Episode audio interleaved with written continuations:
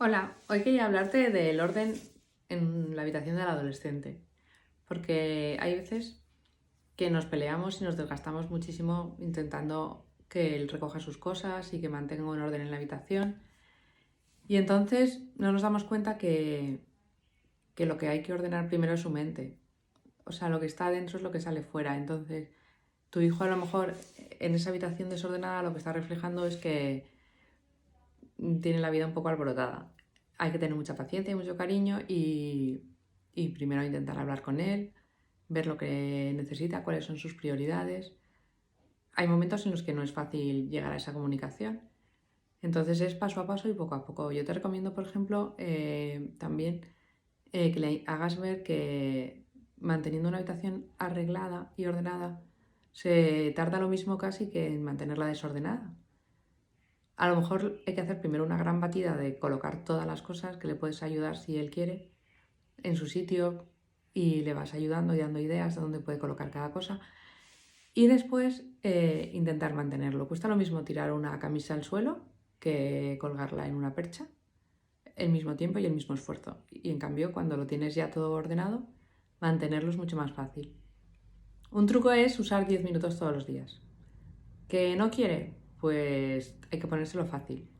Esto es una cuesta empinada poco a poco y se tiene que adaptar a su ritmo, pero poco a poco.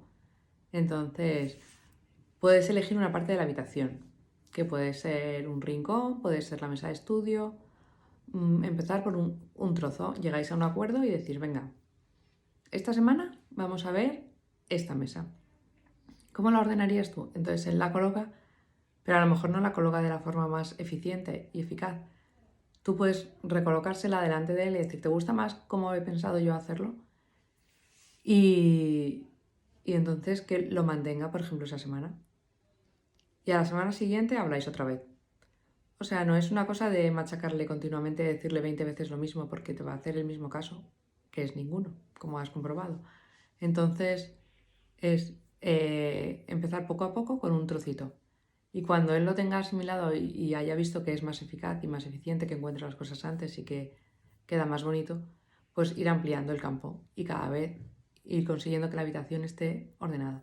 Y también eh, saber que hay días que él los va a tener más fáciles y otros más difíciles por simplemente el estado de ánimo. Entonces, cuando él sea capaz de con los días difíciles mantenerlo, lo hemos conseguido. Pero si no, también tienes que tener cintura ancha si un día está fatal, pues no exigirle y también saber ver cómo está por dentro y que importe menos cómo está su habitación.